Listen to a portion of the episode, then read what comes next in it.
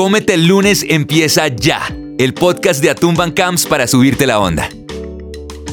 Un saludo y bienvenidos a otro capítulo de Cómete el lunes, el podcast de Atumban Camps con el que pretendemos quitarle la pereza al comienzo de la semana y pasar un buen rato en compañía de invitados que nos contarán sobre su vida, sus profesiones, sus experiencias y cómo lograron meterle buena onda no solo al lunes, sino a los obstáculos que a veces nos encontramos cuando queremos convertir nuestros proyectos en una realidad.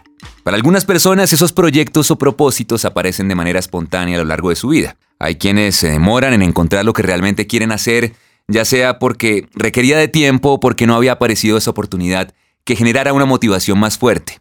Y eso está perfectamente bien. Pero hay algunas personas privilegiadas, digo yo, que desde muy temprana edad logran descubrir algo que los sorprende y enamora de tal manera que saben perfectamente que es a eso a lo que le van a dedicar el resto de sus días. Eso le pasó a nuestra invitada de hoy, quien siendo muy joven, desde que vio en una pantalla cómo los dibujos animados cobraban vida, supo inmediatamente a lo que se quería dedicar, y desde entonces no ha parado de construir ese sueño.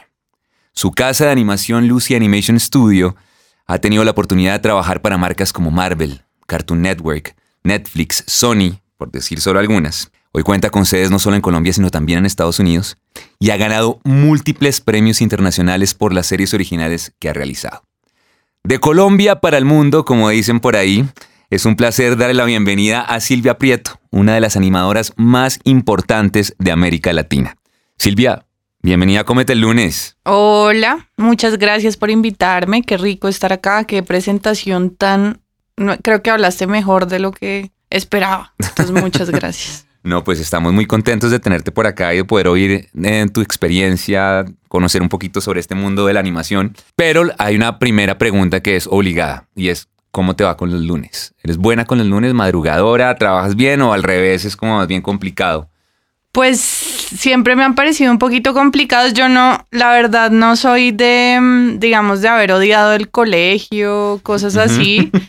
Eh, a mí al revés me gustaba ir al colegio, pero porque jodía mucho. Todo el día jodía en el colegio, entonces la pasaba rico y me gustaba ir. Em, ya después en la universidad evitaba la clase de 7 el lunes, porque sí me parecía un espanto. Sí, sí, la, el primer semestre la, la clase del lunes era de 7 y ahí fue como, bueno, nunca más hago esto en mi vida. Y ya después, bueno, trabajando sí medio duro, cuando trabajé en estudios, cuando pues tuve trabajos que no, en, las, en los que yo no era mi jefe. Y cuando fui mi jefe, empecé a tener la costumbre bonita y chévere de, tomarme un rato de la mañana para mí los lunes. Los lunes. Sí. O sea, los lunes por la mañana es un espacio que te dedicas a ti. Sí, en este momento de mi vida sí. Después de haber trabajado muy duro, Después de haber trabajado mucho, eso no es que se llegue de un momento a otro así. No, ese fue mi premio de todo este arduo trabajo de tantos años. Ya me tomo un rato de la mañana del lunes y es muy chévere. Bueno, ¿cómo, ¿cómo comienza ese amor por la animación? Eh, ¿En qué momento descubres que es algo a lo que te quieres dedicar? Hay, un hay momentos a veces que son relevantes en la historia de las personas que uno dice, acá pasó. Sí, sí, sí. Pues yo recuerdo muy chiquita, eh, aproximadamente cuatro o cinco años, de obviamente ya me gustaba la animación en ese momento. desde que todos creo que sí, cuando todos éramos obvio, llevar de, que a uno le guste ver He-Man como las mañanas a, de pronto ya dedicar una profesión es otra cosa, pero entonces... Pues mi, teoría es que somos niños que nunca crecimos y que simplemente dijimos, bueno, voy a trabajar en esto porque nunca pude crecer y salir de esas animaciones que tanto amo. Eh, pero recuerdo que cuatro o cinco años entendí que eran dibujos y eso me voló la cabeza. Que había algo detrás. Sí, entender que eran dibujos como puestos en el tiempo y que eran 12 dibujos por segundo me pareció así alucinante. Y después a los seis años, por primera vez cuando fui, salí del país con mis papás, me llevaron a Disney y fuimos a Disney Studios y vi unas vitrinas con animadores animando. y ya verlos, exacto, ver personas hacer estos dibujos y entender que estos personajes que me enamoraban eran hechos por alguien dibujando, ya fue como, uff. Y ya, y ahí le dije a mi papá que quería dedicarme O sea, a los seis años. A los seis años. Ya tenía que... Tuve deslices durante la vida.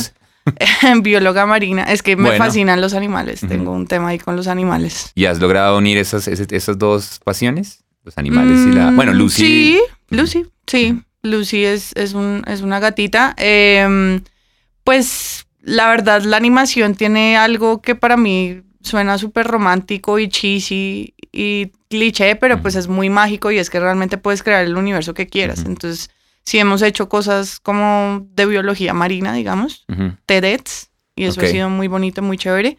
Pero me gustaría que fuera un poco más. Algún día espero que, que los una un poco más, sería chévere. Bueno, ¿y, y cuál fue ese paso de, de, descubrir o ver a estos personajes en, en Disney y, y, ver cómo hacían las animaciones a, allá volverse y profesionalizarse en el tema, porque pues una cosa es verlo y decir quiero ser animador, pero, pero pues hay, hay todo un recorrido sí. que, que, que, tuvo que haber existido. ¿Cuál, cuál fue ese una recorrido? odisea fue. no fue como así, como mm, quiero ser animadora, salí del colegio, estudié animación y empecé a trabajar en animación. Eso no, funciona de esa manera. No, para nada. Y para la gente. Y, suele no suceder con las artes creativas, pues como con esos trabajos creativos, no es como tan, voy a conseguir un trabajo ya. No y... es tan inmediato, sino, y sobre todo animación, porque es que cuando yo me gradué del colegio, pues acá en Bogotá no había, en Colombia no había dónde estudiar animación. O sea, literal, no había dónde. Entonces yo tuve que hacer toda mi carrera, cinco años. Después tuve que hacer una maestría. En la maestría resulté profesora de animación de la Nacional. Ok. Sin saber. ¿Qué carrera? Qué carrera diseño, gráfico. ah, bueno, yo estudiaba maestría de artes plásticas y visuales. Y me gané una beca y terminé de profesora de diseño gráfico, de animación. Y ahí realmente empecé a aprender. Como, ok, esto es, pues de profe ya te toca. Pero ese era el norte, o sea, estudiaste diseño gráfico con el norte de animación. No, yo estudié artes visuales con énfasis audiovisual. Ok. Sí. Cuando, cuando metí el énfasis audiovisual, ahí dije, o sea, sabía que me gustaba la animación, pero con el énfasis dije, bueno, creo que quiero dirigir. O sea, ahí fue que me enamoré de la dirección. Como que entendí la dirección porque pues yo no entendía qué era eso. Y ya después hice la maestría, fui profe y después tuve mi primer trabajo de animación en un estudio de animación de acá. Hicimos una serie que se llamaba Don Quijote de la Láctea, de Señal Colombia, en la que empecé de Clean Up Artist, que es como el trabajo por donde generalmente se empieza en la ¿Qué es un Clean Up Artist? Porque yo veía eso en la em, página de ustedes, como que hay una cantidad de roles que ahorita podríamos como hablar un poco del tema, pero, pero ¿cuál es ese específicamente? Ese eh, está el equipo de animación, los animadores, hay animadores líderes, está el director o la directora de animación y todos te sacan lo que llamamos rough animation, que son los la animación completa, pero en sketch. Okay. Entonces después viene el equipo de cleanup que lo que hace es calcar esos dibujos y los vuelve hermosos con la línea linda, como que, que se articule con el diseño de personajes, los colores, como que es el acabado final, digamos. Todavía, o sea, la animación todavía funciona mucho como, o es similar a como cuando tú viste esos personajes en Disney, porque hoy en día con todas las tecnologías uno sabe que hay animación que es se hace totalmente puramente digital y cómo, cómo funciona o cómo pues se hace justo de los factores diferenciales que tiene Lucy es que hacemos animación clásica. Okay. Y es a computador, pero igual es dibujada a mano. Se hace ese cuadro a cuadro un poquitico. Se hace cuadro a cuadro. Wow. Un poquitico no. Se hace cuadro a cuadro. Cuadro a cuadro. Y pues lo más común en animación es motion graphics y cutout que son con puppets o pues 3D o ahorita por ejemplo After Effects tiene un botón que, que es un para yo le digo botón pero pues es como una función que se llama Do It que básicamente anima. Ya la IA hace animaciones pero pues para mí jamás se va a ver igual de como rico visualmente igual de hecho a mano a, pues cuadro a cuadro. Entonces ustedes hacen animación 2D sí 2D cuadro a cuadro. Ok bueno, y entonces empieza a trabajar en esta empresa y hacer este, hacer este clean up artist y después... Yo soy muy terca y muy intensa, entonces pues yo ya sabía que quería dirigir desde hacía mucho, desde la universidad, entonces yo empecé como a decir, bueno, denme más trabajo, ¿qué, qué más puedo hacer? Como, como, en, como joder, como intenciar de buena manera. Y empecé a decir como por favor enséñenme, no sé, me, interesaba mucho la parte de arte de animación. Entonces agarré al director de arte de la serie que se llama Andrés Landazábal, eh, que si me escucha siempre le digo que muchas gracias porque él fue el primero que me enseñó así animación clásica con toda. Y le dije como enséñame a, pintar fondos. Entonces le dije, dame algo de prueba, yo lo hago, tú me corriges y lo vuelvo a hacer como una mini práctica. Em, y entonces me empezó a enseñar, me empezó a enseñar teoría del color, él es un duro en eso, entonces como que empecé a aprender y al final me pues terminaron como ascendiéndome un poquito del puesto de cleanup a fondos y a color script. Esa es otra parte de la animación muy importante, que es el guion de color. Súper importante. O sea, como, la, como, como esa paleta de color por la que va a trabajar el, la animación, más o menos, algo así. Sí, pero en animación es muy linda porque no es solo códigos y cuadritos de colores, sino que tú vas como que tienes color keys, se llaman como colores claves. Entonces, según si es de día, si es de noche, Ok. si cambian de locación, si el personaje se pone furioso y todo se pone Cambia otro color. ok. Entonces, digamos, si tú pones color script de pelis famosas, no sé, Ratatouille, Mulan, lo que sea, te aparece y en los libros de arte, animación es súper lindo. Divino. Debí haber traído uno. Sí, es súper lindo. Se ve toda la peli y cómo va cambiando el color, la iluminación, las paletas. Y yo hice eso en esa serie. Es de los trabajos más lindos, pues, para mí en animación. Y ahí empecé.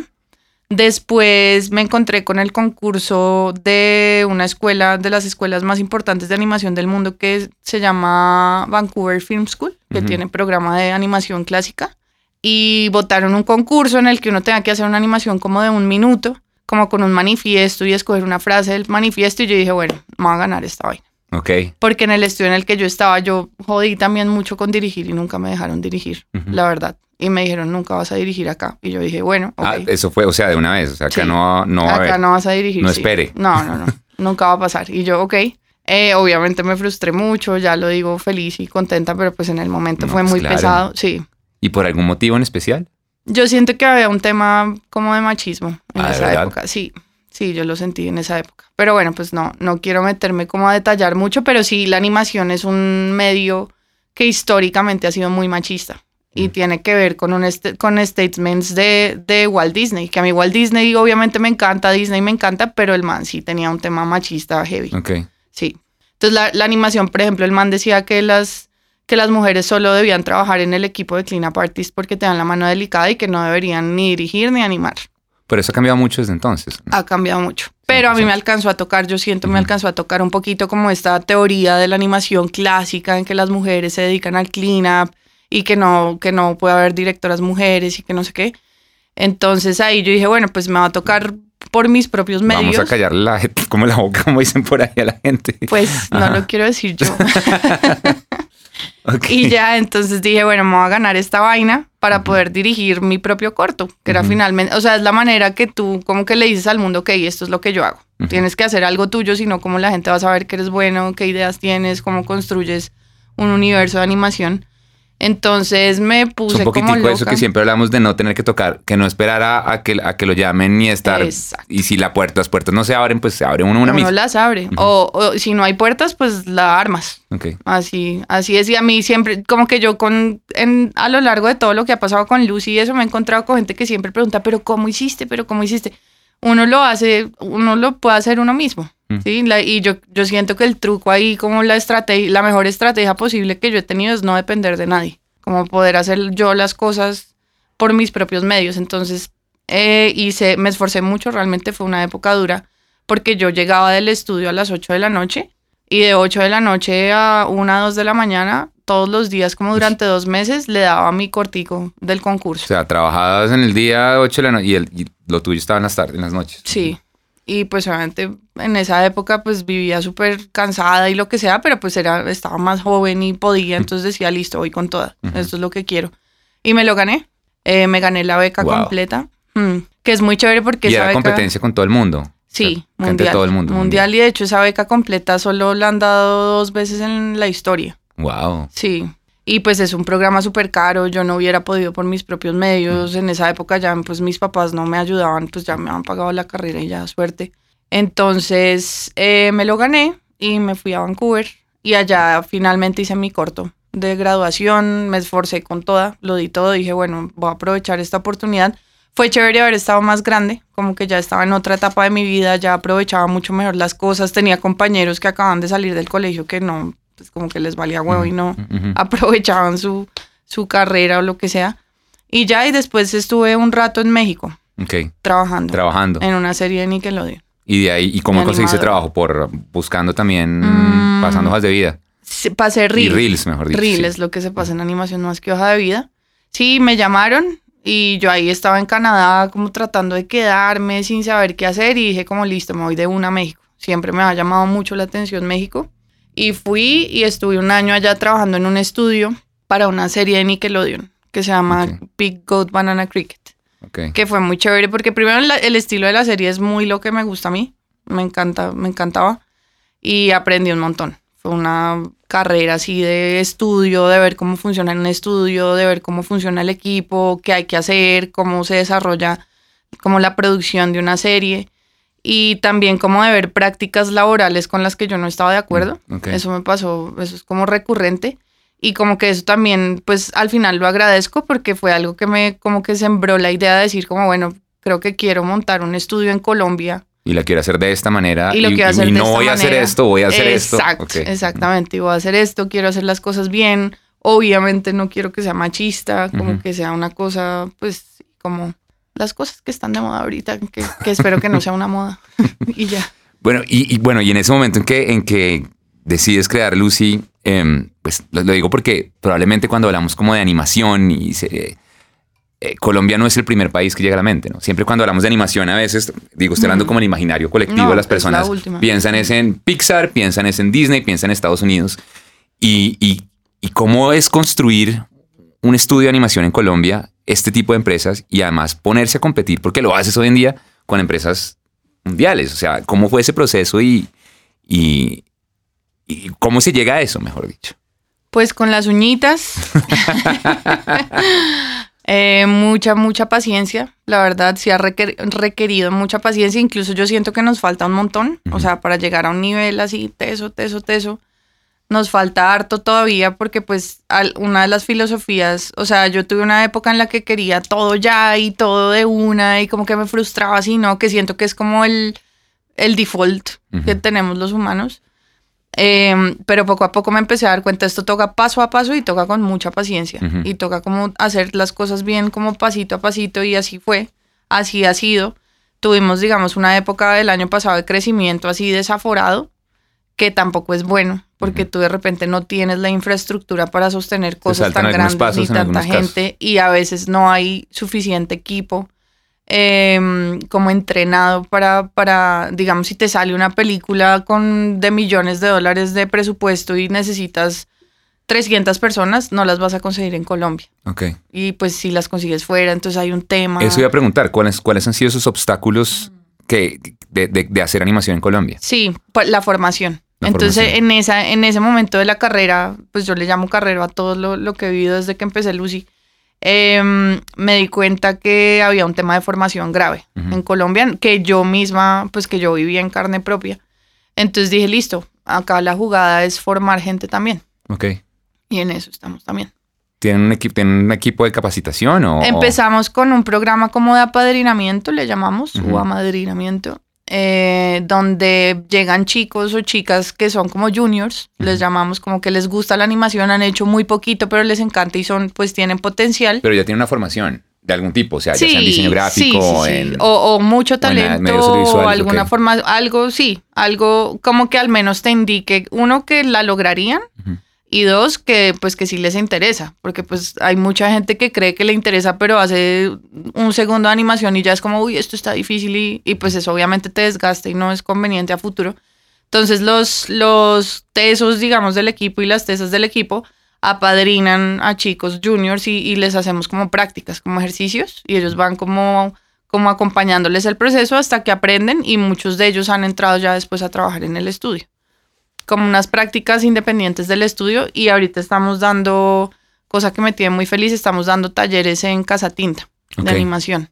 Buenísimo. Sí, sí, Casa Tinta, no sé si has oído, son, Mm. es una casa hecha por un amigo mío, de hecho, y, y sus socios de, de la universidad, que se llama José Rosero, y hizo un centro cultural divino que se llama Casa Tinta, que es de ilustración. Ok, divino. Es como enfocada en la ilustración. Es una casa hermosa en Palermo y tienen librería, tienen talleres de, de figura humana, de ilustración, de dibujo, de animales, de no sé qué. Y ustedes están haciendo un... Y él se me- este año él me propuso que abriéramos una rama de, en Casa Tinta de animación.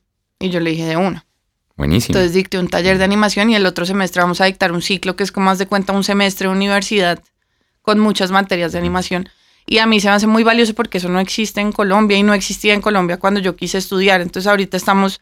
y es dar la digo. oportunidad de una cantidad de talentos que están por ahí Claro, y que de gen- pronto no han tenido la oportunidad. que es muy claro. buena y que no entiende porque es que la animación es tan compleja y tan exhaustiva que tú a punta de cursos online, pues yo creo que no, como que no se O sea, hay una logra. parte práctica que obviamente eh, es necesaria, pero pues hay Sí. una parte técnica que, Claro. que se llega hasta un punto, como en todo. de Creo que todas las técnica y artes... de teoría, porque también una de las cosas como que yo he generado como un discurso a lo largo de todo lo que ha pasado Y una de las cosas que me he dado cuenta es que la gente suele pensar dos cosas de la animación. Una, que es infantil, y dos, que es una cosa técnica. O sea, que es una técnica y ya.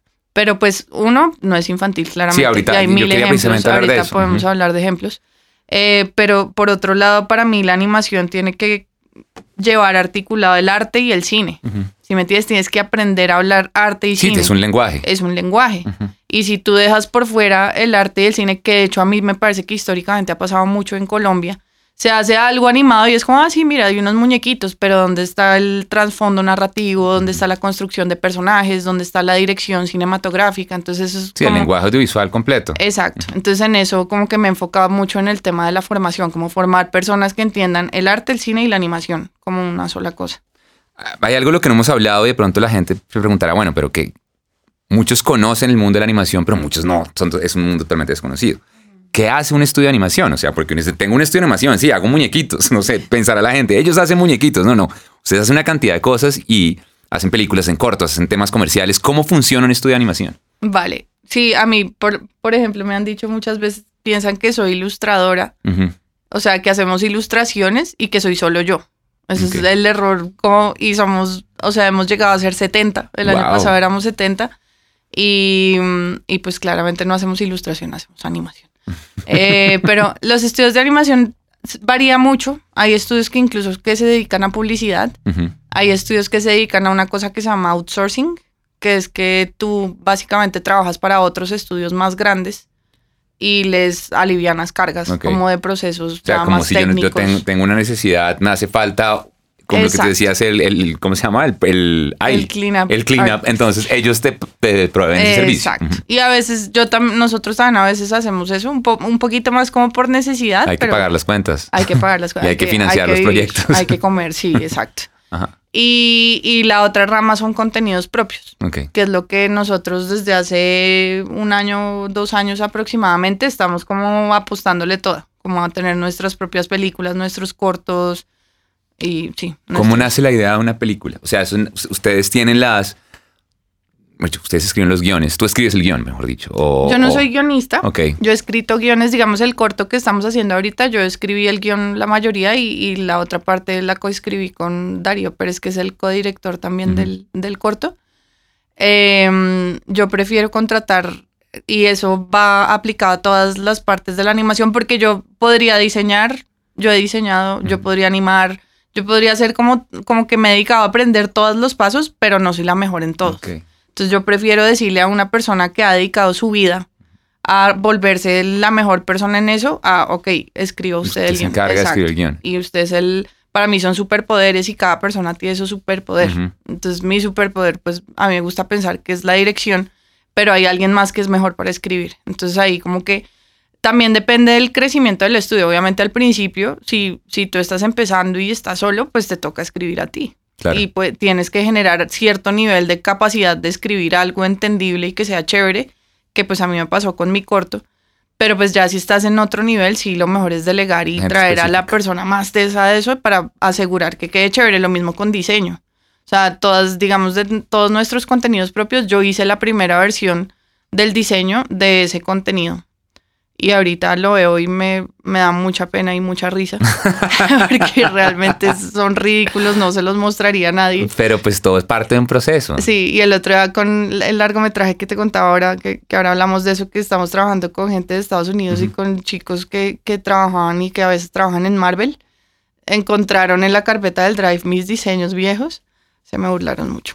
Pero bueno, en fin, el caso es que traes a alguien realmente bueno O y sea, es como... comienza con una, mi pregunta es, comienza con una idea, o sea, esa, esa película o ese corto o esa animación comienza, un mamarracho. pero comienza primero con la idea escrita, me refiero, o sea, primero tengo que tener, saber qué va a hacer, o sencillamente de pronto dibujo No, o dibujo un personaje y digo, oiga, a este personaje le voy a crear una historia, o sea, ¿cómo funciona? yo he oído que hay gente que trabaja así, Ujú. como el mamarracho a la idea. Ok, Yo soy de la idea. Y- Ok. Y, digamos, en mi caso, a mí me gusta mucho como pensar en, como en imágenes, como de cosas que me encanten. Entonces, Ok. por ejemplo, la peli, el largometraje que estamos desarrollando ahorita es sobre Halloween en Bogotá.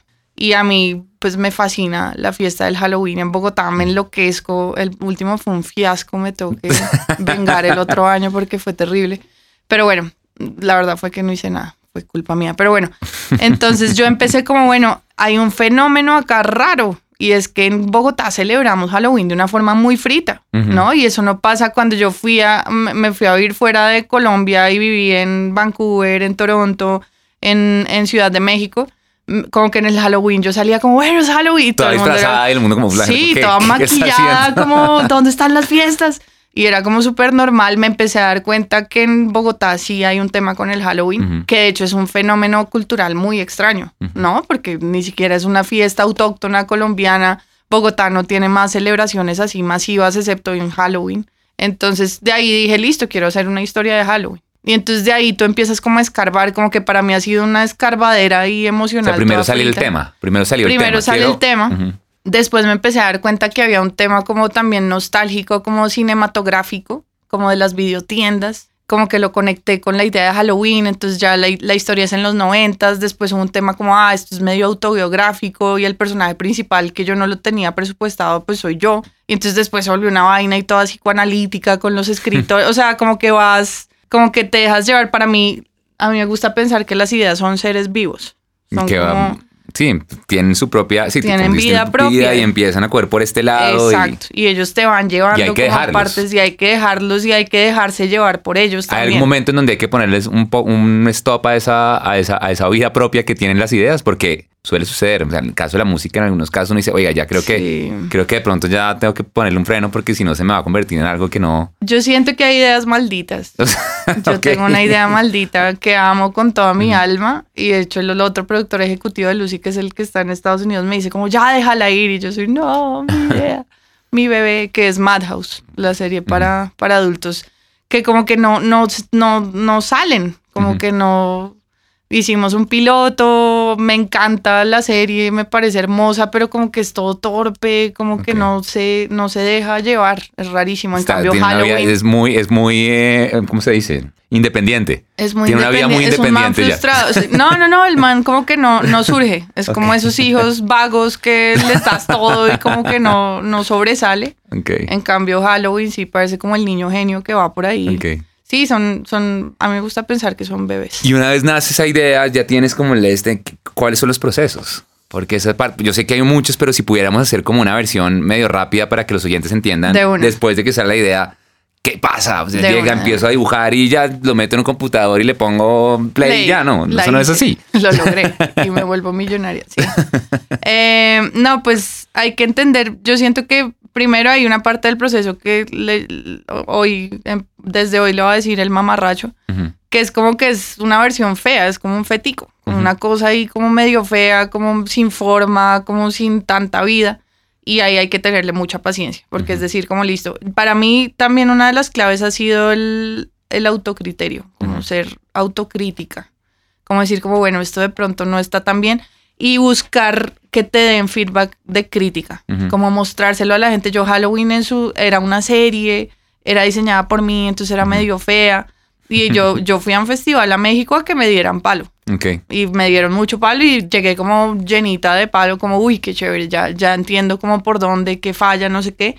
Y ya ahí empiezas a contratar como a la gente tesa, como que empieza a crecer de a poquitos hasta que se vuelve algo robusto y chévere, pero los pasos específicos tienes que tener como una sinopsis. O sea, tienes que tener como claro como un lugar. Dónde lugar y dónde comienza. un universo, exacto. Un lugar, personajes. O sea, sin personajes no tienes nada. Okay. Lo más importante es pensar en unos personajes, personajes bien construidos, personajes que contrasten con su entorno. Eso es súper importante.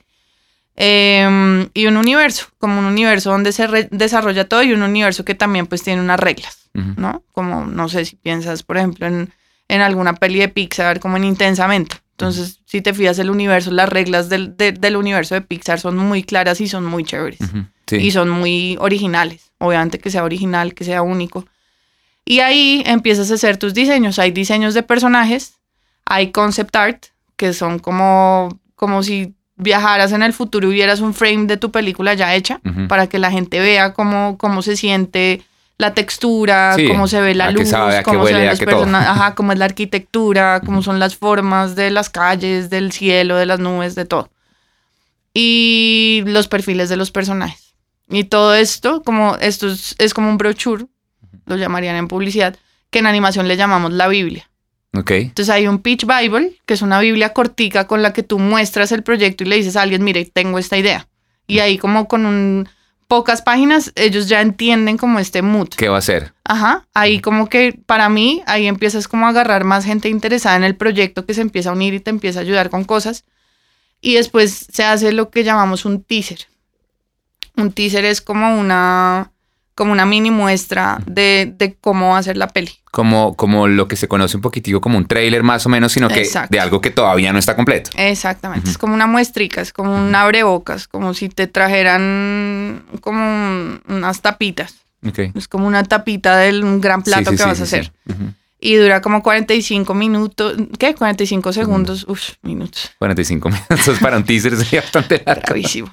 Eh, 45 segundos, un minuto. Y ahí, em, pues no, todo no tiene que estar en el orden que dije, pero más o menos así me ha funcionado a mí. Ahí empiezas a participar en convocatorias. No, no, no tienes que tener teaser para participar en convocatorias, a veces sí. Y entonces lo que me ha pasado a mí es que nos seleccionan y uno va a la convocatoria a hacer el pitch. Y De decir, su- oiga, invierta en mi película. Sí. Necesito plata. O, o ayúdenme o Sí, únanse sí. de alguna manera Ajá. y ha sido así. Ujú. Em, entonces, pues lo de la plata es complejo porque realmente son presupuestos pues altísimos y nadie te va a dar a la Sí, plata. claro. O sea, es como, bueno, quién eres, qué estás haciendo, qué contactos tienes, es, es jodido. Difícil. Sí, pero pues ahí vamos. Y tienes que aprender a hacer pitch del proyecto, cosa que es difícil A venderse. A poquitico. venderse, sí. Y me he dado cuenta que es algo que genera como ansiedad, es, es una Claro. cosa, porque además sabes, la mayoría de veces te va a tocar en inglés. Y para nosotros los latinos ir a otro país a presentar un proyecto en inglés, pues no es tan fácil. Y ya, eso es. Y después te empieza a empezar a trabajar. empezar a trabajar. Nosotros, digamos, en este punto, lo que más que dinero, hasta, el, hasta este momento, lo que hemos conseguido es como gente tesa en el proyecto. Ujú. Entonces tenemos lo, lo que te contaba el productor ejecutivo y el escritor de Marvel. Son dos personas distintas, uno y uno. Eh, y eh, digamos con ellos ya la historia como que agarró mucha forma. Ellos estuvieron diga, ahorita en Halloween, vinieron a Bogotá a conocer Bogotá, a ver cómo funcionaba el Halloween acá. Subimos a Monserrate, metimos un montón de cosas como autóctonas dentro de la peli que, que, que se volvió un revuelto súper chévere de un universo como spooky y latino, como una representación latina que usualmente no se hace. Y les gustó mucho como la idea, o sea, ellos se enamoraron de la idea, eso es lo primero, que la gente se enamore. Se del enamora la idea. Y que ayude de alguna otra manera. O sea, Exacto. que Entonces ya estamos escribiendo el guion, por ejemplo. Y ya con el guion hay otro paso mucho más grande. Hablando un poquitico como ahorita que nombras Marvel y demás, ustedes han tenido la, la oportunidad de trabajar con unas casas que son creo que soñadas o con las que de pronto tú soñabas cuando empezaste a trabajar o cuando decidiste ser animadora, porque un hombre, un nombre tan fuerte como Marvel eh, es, es- como Marvel es, es, es como lo, lo puede llegar uno como a impactar demasiado, decir, Ujú. pucha, ahora tengo esta responsabilidad. ¿Cómo ha sido esa experiencia de ustedes como de trabajar con estos nombres y que además va a traer muchas cosas positivas, obviamente, porque pues, les va a dar nombre, va a les va a dar garantías para cuando están haciendo su pitch, pero al mismo tiempo creo que debe generar también mucho miedo cuando ese tipo de cosas pasan, o no sé, o como de ansiedad, no sé.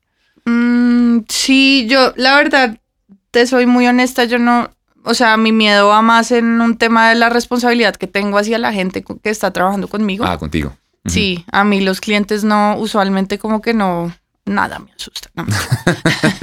Pero no, a mí eso no, no, me, no me dio miedo, me da es como emoción. Como, uy, voy a hacer algo increíble, como que me, se me hace agua a la boca de pensar como que puedo hacer algo muy chévere. Em, esas cosas yo siento que nunca son como uno se las imagina. Como que siento que eso es una regla de la vida, como que uno siempre se imagina, oh, trabajar para Marvel, wow. Primero, pues hay como cosas eh, concretas, como que uno piensa que ellos tienen toda la plata del mundo y seguro la tienen, pero no la tienen para la animación 2D. Ok. Entonces ahí hay un tema difícil, como de, uy, pucha, tengo que lograr esto con un presupuesto bajo. Eh, pero generalmente en el mundo de la animación, y yo siento que en muchas cosas, cuando no hay tan buenos presupuestos, hay libertad creativa. Ok. Y eso a mí me pareció increíble. Desde el primer, el primer Marvel que hicimos fue en el 2000. ¿2000 qué fue eso? Pucha, ya pierdo la noción del tiempo. 2017 creo que fue. Ok. Que fue de un cómic muy chévere que se llama The Man Thing, que casi nadie conoce. Y era una serie eh, en YouTube que contaba de cómics que casi nadie conocía, como de que era el universo. Entonces lo hicimos y quedó increíble, me encantó la experiencia. Y ese fue el, el, cliente que ahorita es productor ejecutivo en Lucy. Todo va de la mano, todo, se va creando, toda la historia. Se va creando poco a poco. El camino se va creando como debe ser. Exacto. Y yo siento que la ansiedad en parte tiene un tema temporal, como que a la gente le da ansiedad, como, ah, pero porque esto no pasa ya. Y seguramente a mí me hubiera dado ansiedad en el momento que hice el primer Marvel. Si yo hubiera dicho como, uy, pero porque ya no somos el estudio más grande de Latinoamérica y porque el cliente de Marvel no es ya mi productor ejecutivo, no, pues tenían que pasar, cinco años. Experiencias, conocimientos, de todo. Y seguimos trabajando con el tipo que se llama, el tipo, Noah, se llama Noah Sterling, y como que nos fuimos volviendo amigos laborales, hasta que un día yo le dije, oye, ¿quieres trabajar con Lucy? Y el man me dijo, de una, quiero ser productor ejecutivo de Lucy. Y así poco a poco, y él también es el que está en Halloween de productor ejecutivo también. Poco a poco. Bueno, el tiempo se nos acaba ah, tristemente, pero no podemos dejarte ir sin que nos des algunos, algunas, algunas animaciones o algunas películas que podamos ver, por ejemplo, para un lunes, cuando el lunes es difícil, para por esa mañana que te tomas tú, pues poder tomar. Entonces, ¿qué, ¿qué, qué, animaciones o qué películas o qué series nos recomiendas? Em, uh, tantas cosas. pero em, digamos que unas cuatro o cinco o tres, pero que, que la gente pueda en este momento buscarlas y Sí. Hay algo que me tiene absolutamente obsesionada de un tiempo para acá, mal, o sea, parezco así predicadora, fanática, eh, que es Primal, eh, está en HBO Max. Primal, se escribe Primal. ¿Es una, ¿Es una serie para adultos? es una serie para, adultos de su majestad porque la animación, la animación existe para adultos, ¿no? Claro. es que no es, no es, solo para niños. Es un lenguaje hermoso. Se, puede hacer, se pueden hacer cosas muy, muy, muy chéveres. Em, de su majestad Tartakovsky, que es el de las chicas superpoderosas, el laboratorio de Dexter, Samurai Jack. Este muchacho creció, como que ya, como, como director creció mucho y ya tiene las herramientas para hacer una serie para adultos que se llama Primal. Y es exquisita de principio a fin. o sea, dirección, diseño, construcción de personajes. No es para ver con los hijos. No, es re es terrible. Es muy pesada. Incluso yo creo que no es ni siquiera para adultos. no es para todos los adultos. Es para sabios de la montaña. No, muy buena, muy buena. Esa. Em, una para niños, por ejemplo, que uno quiera ver con sus hijos. No, que, uno ¿Una serie? ¿Una serie o película? Gumball, Gumball. ¿Gumball? De Cartoon Network. Ok. Muy chévere. Incluso yo la veo, yo no tengo hijos, la veo con mi muchacho esposo y con mis gatitos. Muchacho mi esposo. Mi muchacho esposo. eh, Gumball es una serie. Eh, una peli para ver con los hijos. Eh, la vi hace poco y me encantó. Está en movie. Eh, se llama My Life as a Zucchini. Okay. Es francesa, stop motion. Divina, divina, divina, divina. Y otra para adultos, serie para adultos del mismo de Regular Show, de Cartoon Network, del mismo director, se llama Close Enough en Netflix. Muy buena. Bueno. Chistosa. Ya tienen para, Para, para animar, animar la semana y animar el, lunes. Eso, vean un capítulo de algo de eso el lunes en la mañana y quedan listos para... Y ya, y, tengo que hacer esta pregunta que es obligada también, y es cuál sería el mensaje para esas personas que descubren ese sueño tan temprano como, como te pasó a ti. ¿Cuál es ese mensaje para poder hacerlo realidad? ¿Cuál sería ese consejo? Y no, no necesariamente tiene que ser como algo muy, por decirlo así, de superación y Paulo Coelho, ¿no? sino, sino, que, sino cuál es el, el, consejo real, el consejo, el consejo que, que, hay que poner en práctica o, lo, o esa idea que tenemos que tener para poder hacerlo realidad. Paciencia y autocrítica. O sea, bajar un poquito la cabeza porque eh, yo siento que el ego a uno a veces en esas cosas lo frustra y uno la animación es tan bonita que tú haces un mamarracho y te enamoras de tu mamarracho. Y después es difícil entender que tu mamarracho de pronto no es la mejor versión de sí mismo. Entonces, como una paciencia en ese sentido, de decir como listo, voy a, llevar todo para que paso a paso pase lo que pase con mi idea, como que cada vez esté mejor y que, que, yo pueda verla y sentir lo que yo siento cuando veo cosas como Primal, que me fascinan. Y es decir, como que esto puede llegar a un nivel más chévere, más chévere, más chévere y pues mucha paciencia en el camino, porque sí requiere paciencia. O sea, no lo primero que uno hace queda increíble, uno no aparece de repente, o sea, yo no de un día para otro no tuve contactos y herramientas y portafolios, sino todo se construyó muy ladrillito por ladrillito. Bueno, pues Silvia, muchísimas gracias eh, por compartir esta pasión con nosotros, compartir tu historia de vida. Tengo una cantidad de preguntas que me encantarían hacer, pero, Ah, toca pero, hacer pero hacemos una dos. segunda, hacemos una parte dos después.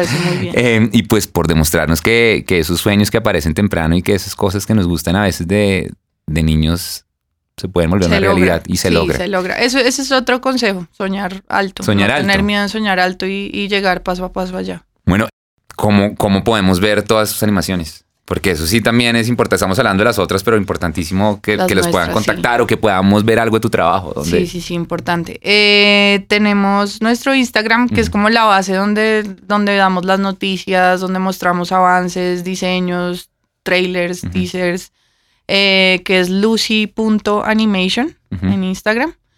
Eh, igual de ahí se pueden meter al Linktree donde están los otros, los otros links, pero tenemos nuestra página web también, que es lucyanimationstudio.co. Y ya, y por ahí estaremos dando ahí noticias. exacto. Bueno, y a ustedes, quienes nos oyen detrás eh, de sus audífonos o de su eh, parlante o de esta plataforma en donde nos están oyendo, pues les recordamos que la próxima semana llega un nuevo capítulo de Comete el Lunes, el podcast que no sería posible sin el apoyo y el patrocinio de Van Camps y su afán de que comencemos la semana con la mejor actitud. Nos oímos la próxima semana y hasta pronto.